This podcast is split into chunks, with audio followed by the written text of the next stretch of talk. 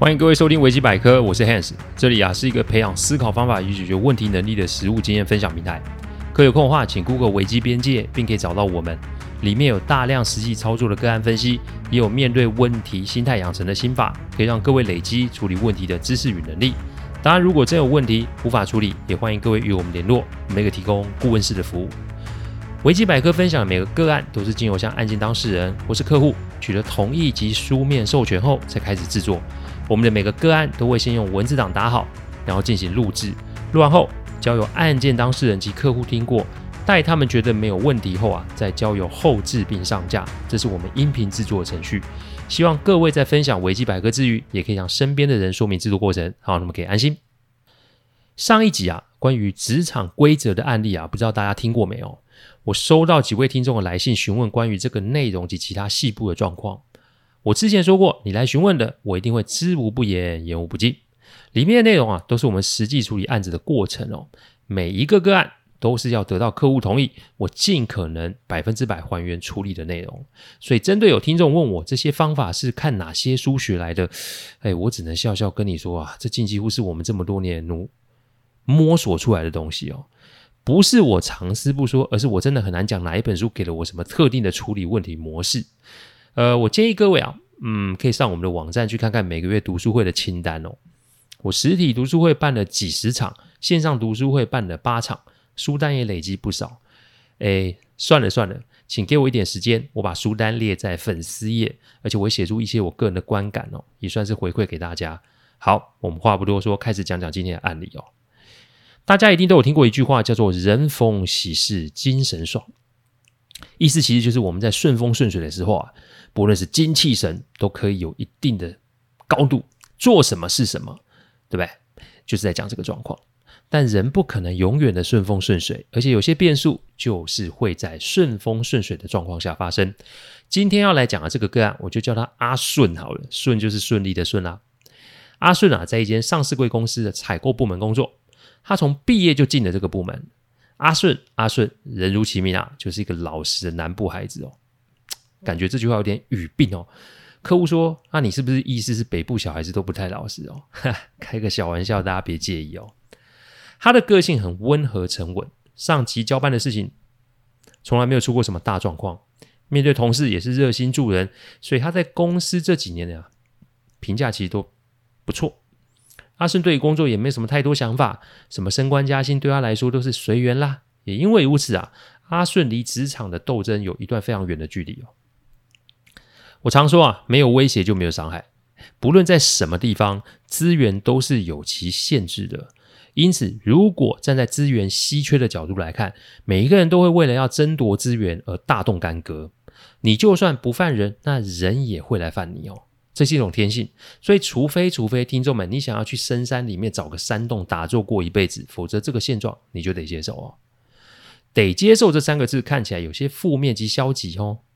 但这不是我做音频及个案分享的初衷，因为世上所有的困难都会有解。今天要讲的这个案例也不例外。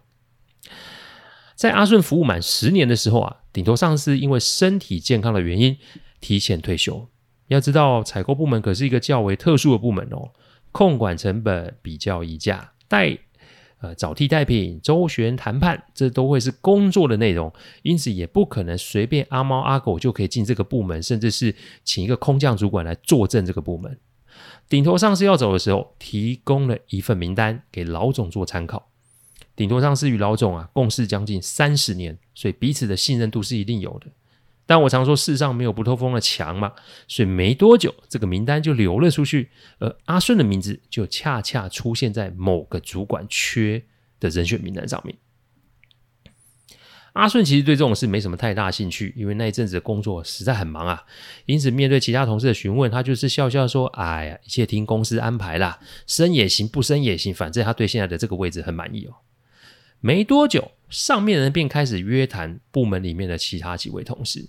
阿顺一直都没有被约谈，但他的个性就是很勾引哦，他还是觉得哎，埋首于工作之中啊。直到某天中午，一位同事用讯息敲他，然后说：“哎，你要请我们吃饭，因为你要升官的。”什么？啊，没被约谈怎么可能升官？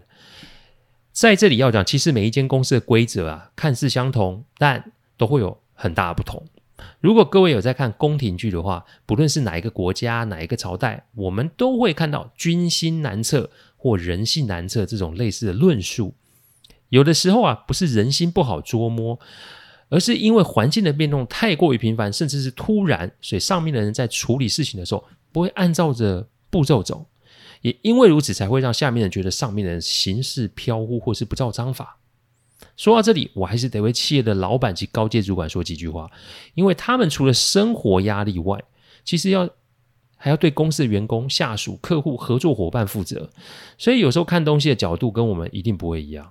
最惨的是，你做了决定还不能多说原因，这也是为什么在上位的人常常会有一种高处不胜寒的感觉。我这么说的原因是希望各位在处理事情或是看待事情的时候啊，嗯，你不要只用自己的角度来分析，因为那真的很可惜哦。所以，如果你处理事情其实学会了情绪，说真的，用情绪处理事情，小孩都会啊。那那你拿着小孩会的东西在职场上打滚，你不会觉得你很有风险吗？做这个频道。从来都不是为了什么流量，做这个频道是希望多分享一些我们的个案，只是要各位听众可以平安顺利，这才是我的动力来源哦。这阿顺啊，一听到自己升官，还以为同事在鬼扯，但后来看到布达，才发现自己真的要升官嘞。这突如其来的刺激啊，似乎有点大，所以他整个人开始有点飘了，而这个飘的结果，就真的让他遇上事了。布达是下个月初他正式走马上任。面对同事的祝贺，面对同事的邀约，阿顺感觉自己被看见了，好像所有的镁光灯都打在他的身上。于是乎，每天都有参加不完的聚会，每天都有聊不完的话题。这是好的吗？听众们一定会觉得这不是什么好事吧？但我现在问各位：你们是阿顺的话，你们难道不会飘吗？你们难道不会得意吗？你们难道不会想要享受这种被人关注的感觉吗？请想想我问你的人的这个问题，因为人都喜欢得意而不喜欢失意。但接下来案件的发展就会让各位清楚看见，失欲与得意其实是在一起的，甚至啊可以用如影随形这四个字来形容。好，所以到底是发生了什么事呢？在那个月底的星期五啊，阿顺啊因为聚会参加太多，工作上有些小 trouble，接到厂商的抱怨电话。阿顺离开了聚会，回到公司，他想要善后，否则这个问题会变严重哦。但当他回到办公室的时候，他发现他的桌子上面有一个黄色牛皮纸袋。阿顺打开，就发现里面有七捆绑好的千元大钞，然后里面还有一张卡片，上面写着“恭喜升迁，以后还请多多照顾”。就这样。我前面说阿顺这阵子都被众人捧在手上，所以整个人有点飘飘然哦。他以为是同事跟他开的恶作剧玩笑，所以没多想就把钱给放在抽屉里面。他就整个人开始去处理工作，大约忙到晚上十点多的时候，在刷头的同事又打来邀阿顺去唱歌，阿顺就去了。刚刚那个牛皮纸袋他就忘了。我说那一天星期五嘛，接着公司是周休二日放两天假。阿顺星期六一大早啊，就回老家，想跟家人说升迁的这个好消息。阿顺的大哥啊，是我多年的好友啊。那天正好我去他家做客，所以当阿顺出现的时候，家人都很开心，因为阿顺根本没有跟家人说他要回来啊。所以他在跟大大家说他要升迁的事情啊，我们都很替他高兴。讲着讲着，就讲到牛皮纸袋哦。阿顺的大哥是个警察，所以就觉得这个事情有点不对劲，他打断了。的在席间人在那边滔滔不绝的阿顺就问他说：“那你这个牛皮纸袋你要怎么处理啊？”阿顺说：“我就放在抽屉里面啊。”我盯着他的表情，我看见了人性的起伏。因为阿顺我不是不认识啊，他小我们八岁，小的时候也是跟在我们后面啊，跟着我们的屁股走的小屁孩啊。他的个性我很清楚，一向滴酒不沾的他开始会喝了，一向不善讲话的他也能侃侃而谈了。但最让我担心的是，他那沾沾自喜，而且想要把钱据为己有的神色。不过我毕竟是外人，所以我就没说什么。阿顺的家其实很传统，他们的爸爸走得早，所以啊，朋友这个长子的角色在家里就如同是父亲一样。只见朋友神色严肃，提醒他这个事情不单纯，要他好好想想怎么处理，不该拿的东西就不要拿。阿顺啊。喝了点酒，所以讲话就有点顶撞到他自己的哥哥哦。只能说那天的家宴就在朋友咆哮拍桌、阿顺出言顶撞，众人多做劝阻中结束。哇，还被泼了一身的汤汁。还有那天我是住他们家，只能说无言兼无奈哦。晚上啊，我跟朋友啊在外面乘凉的时候啊，醒了酒的阿顺啊扭扭捏捏的走过来要跟大哥道歉，但偏偏大哥不买账，所以只好站在旁边啊，就是彼此一句话都不敢讲。我看着阿顺的妈妈在那边跟我使眼色，我就笑笑的拉阿顺坐下。人逢喜事精神爽这句话我前面有说，所以中午的冲突啊，其实也不能都怪在阿顺身上。我倒觉得好友在弟弟得意的时候浇了他一盆冷水，这常说嘛，人要脸树要皮啊。你做大哥的直接把小弟的脸皮给拔了，讲难听一点就是把他的自尊心放在地上踩。那请问又有几个人能受得了呢？朋友并没有反驳我的碎念，他只淡淡的说：“我只是担心阿顺会出事。”看啊，这尴尬的氛围被打破了，我就跟阿顺说：“哎，我的看法。”你参考看看，当然，如果下周真的出事，我们再处理也不迟嘛。只是他要有心理准备，所以以下是我的几点看法。第一点，没有邮戳，没有署名，那就代表这个纸袋并不单纯嘛。正常来说，如果是外部寄来的信件，好歹会有邮局的邮戳吧？对对对，也许会有听众觉得，诶，这可能直接请请快递啊，送到一楼保全签收也说不定啊。的确，我们不能排除这个可能性。但如果是这个可能性，请问保全又是怎么知道这个牛皮纸袋是要放到阿顺的桌上的？在我这个行业有一句行话：没有署名的信封你不要开，这个危险的等级等同是你在路上看到红包袋是一样的，因为你不知道打开会有什么问题。再来是阿顺打开的当下只有他一个人，旁边没有任何证人。要命的是他还把这个纸袋放到办公桌抽屉，你说这个是单纯赠与，鬼才会信呢。第二点。不当面赠送，又避开上班时间，这铁定是在内部发生的。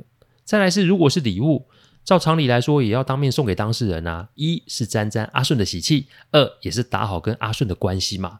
你更不要说里面有巨款呢，怎么看都觉得不合理吧。再来是送来的时间，正好是阿顺不在的时候。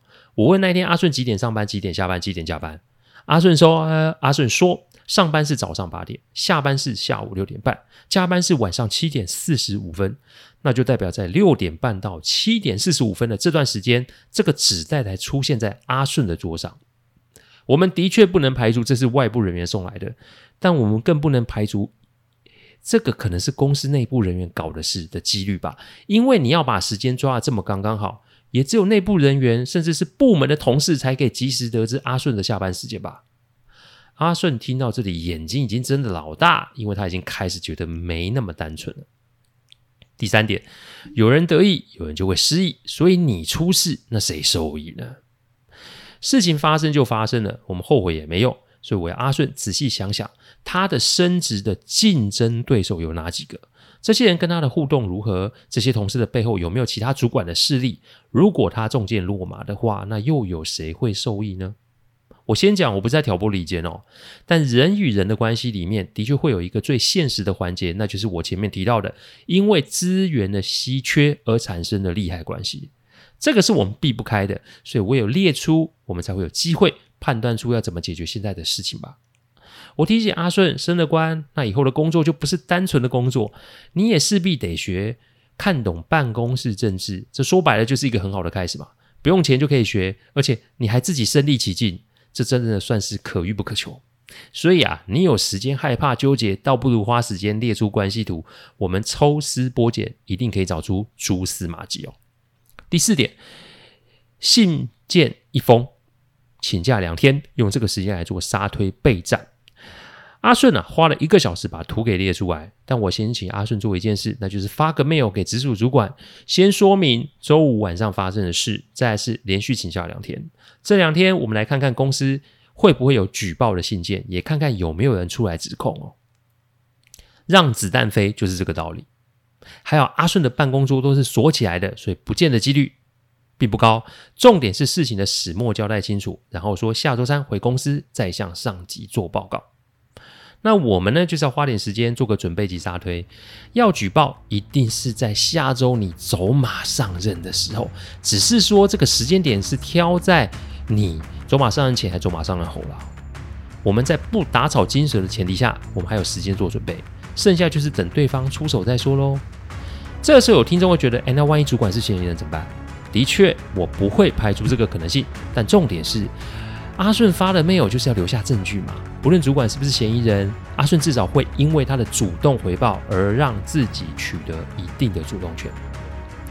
哦，对了，提醒各位，这是上集哦，因为事情还真的如我想象，后来就发生了。至于怎么发生，然后我们怎么处理，还请各位下周准时收听哦。感谢各位聆听，听完之后如果有任何意见及问题，请上网站危机边界留言。我每周一周五都有新的主题分享，各有任何想听的主题，也都可以让我们知道。再次感谢大家，我们下周再见，拜拜。